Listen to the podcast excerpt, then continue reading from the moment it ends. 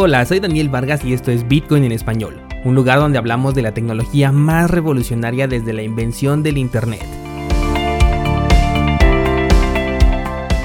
¿Crees que estoy exagerando? Ponte cómodo y déjame ser tu guía en un camino sin retorno, el camino a la descentralización. Bienvenido a Bitcoin en español, hoy es jueves 20 de agosto de 2020 y estamos viendo una lateralización en el precio de Bitcoin.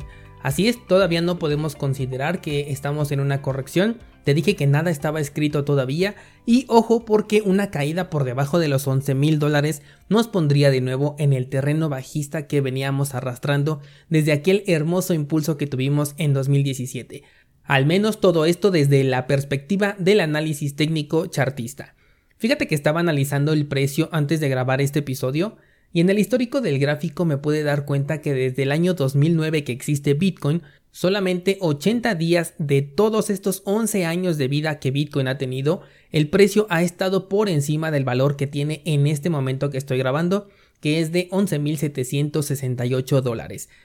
¿Qué significa esto? Que solamente aquellas personas que compraron Bitcoin en estos específicos 80 días de los 11 años que ha existido esta moneda tienen un balance en rojo. Las demás personas deben estar por lo menos en un punto de equilibrio si es que compraron a este mismo precio o de lo contrario su balance es positivo. Hace tiempo yo recuerdo que grabé un video para YouTube donde te compartí eh, esta anécdota de que yo había comprado Bitcoin a 12 mil dólares cuando estaba cayendo y que fue cuando ya comencé con esta estrategia de holdear a largo plazo y decidí no vender esas monedas, las pasé a mi cartera y no las he movido desde ese entonces. Ahorita que hice este análisis me doy cuenta de que por lo menos esas criptomonedas deben estar en un punto de equilibrio con esta inversión y la lección aquí es que no importa cuánto baje el precio de Bitcoin, Tú no tienes una pérdida ni tampoco una ganancia hasta que ejecutas la venta. Mientras no hagas esta, esta ejecución, mientras no vendas tu activo, se puede depreciar lo que sea, pero no representa todavía una pérdida. En este caso yo estuve un par de años en negativo, específicamente con esta inversión que hice a 12 mil dólares, pero tan solo con paciencia ese capital ya recuperó su valor. Además, no estamos considerando las compras que pude hacer más abajo, en donde por supuesto estuve promediando el precio, pero incluso sin esta complejidad mi inversión, aunque nada más fuera la de 12 mil dólares, ya se estaría recuperando. Así que el mejor momento para comprar Bitcoin siempre es hoy y el mejor momento para venderlo es cuando estés en ganancias. Pasemos ahora sí a las noticias. Y abrimos con esta plataforma de Airbit Club.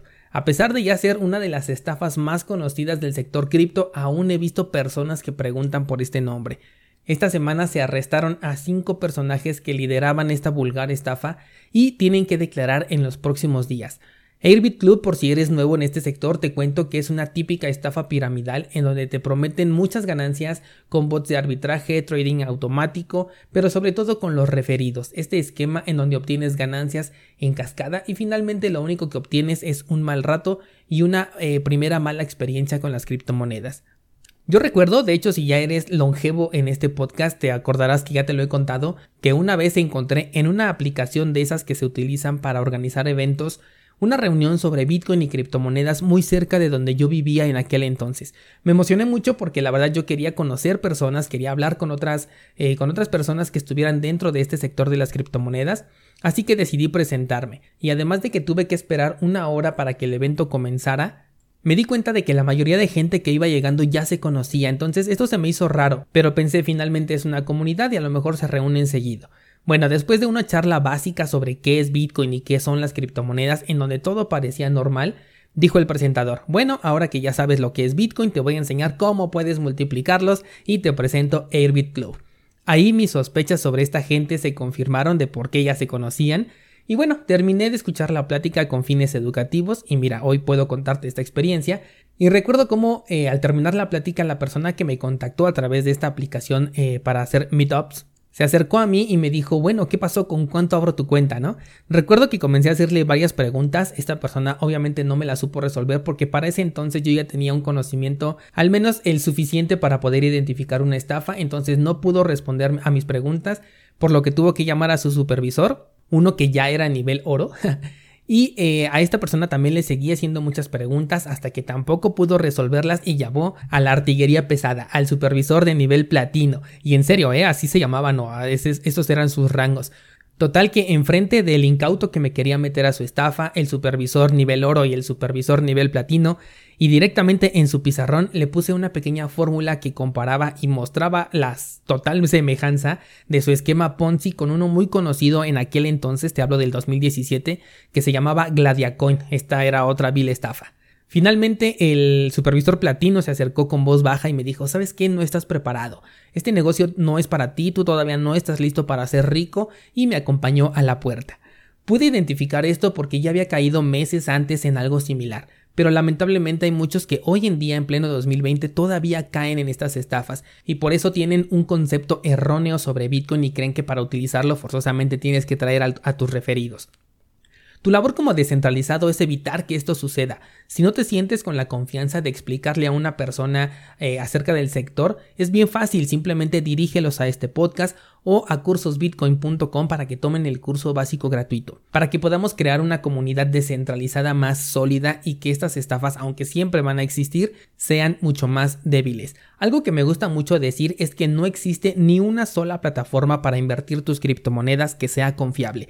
Y recalco, ni una sola. De esta manera tan sencilla, con esta simple frase puedes evadir cualquier estafa. Y bueno, hablando de plataformas para invertir tus criptomonedas, cambiemos ya de tema y hablemos de Huobi, uno de los pocos exchanges que podría hacerle competencia a Binance, no se quiere quedar atrás y ha abierto sus cuentas de ahorro en criptomonedas. Con estas vas a poder ganar intereses que se pagarán de manera diaria. Nuevamente los servicios bancarios tradicionales están siendo traídos al sector de las criptomonedas, pero con la desventaja de que al exchange le pueden robar esas monedas y tu protección tiene un cierto límite. Incluso para poder solicitar esta cuenta de ahorro cripto en este exchange, tienes que pasar por un proceso de Know Your Customer, con lo cual se convierte completamente en un servicio bancario pero todavía más riesgoso.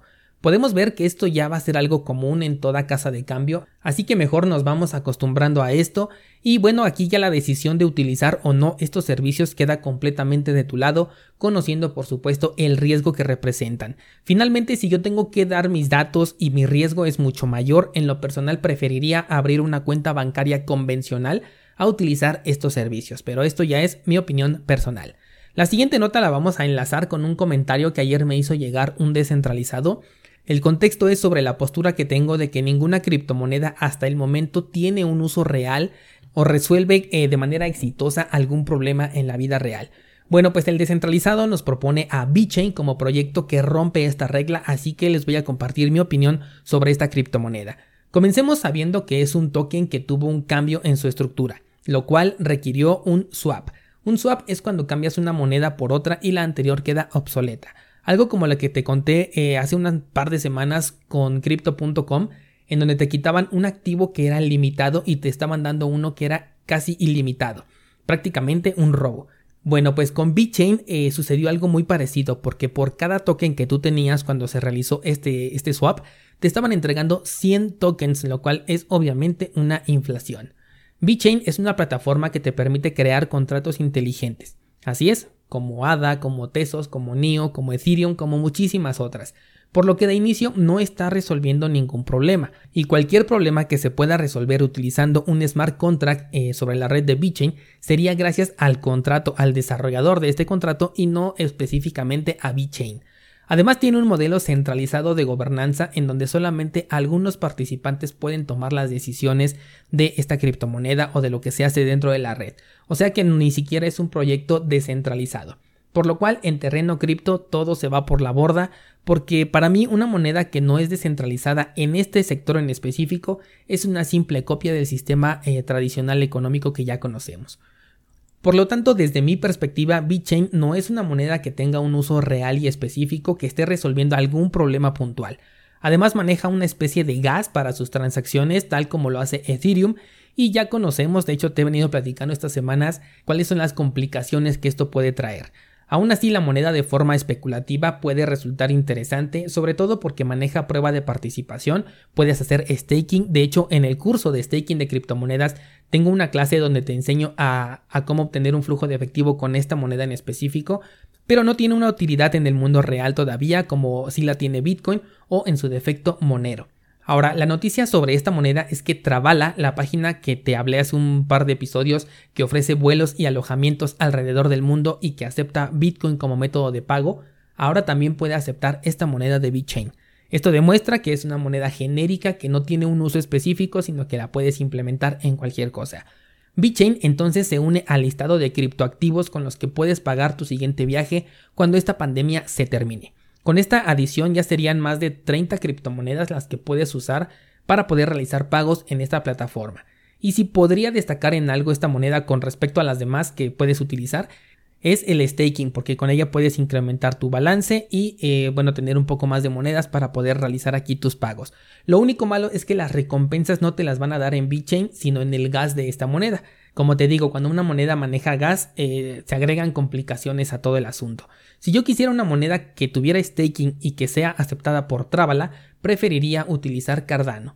Que por cierto, saliéndome ya de este tema de VeChain, eh, Cardano ya comenzó la generación de bloques en los pools de prueba de participación, así que muy pronto vamos a comenzar a recibir las primeras recompensas aquellos que estamos participando en el staking delegado con esta criptomoneda cursosbitcoin.com diagonal flujo para que aprendas a hacer staking con ADA, con VeChain y con otros 5 proyectos más que tengo ahí que me parecen muy interesantes y que los he utilizado para generar un flujo de efectivo. Con esto me despido el día de hoy descentralizado. Hoy subo una nueva clase del curso de TradingView, así que pendientes. Y mañana una clase bien interesante sobre carteras cripto. ¿En dónde? En cursosbitcoin.com.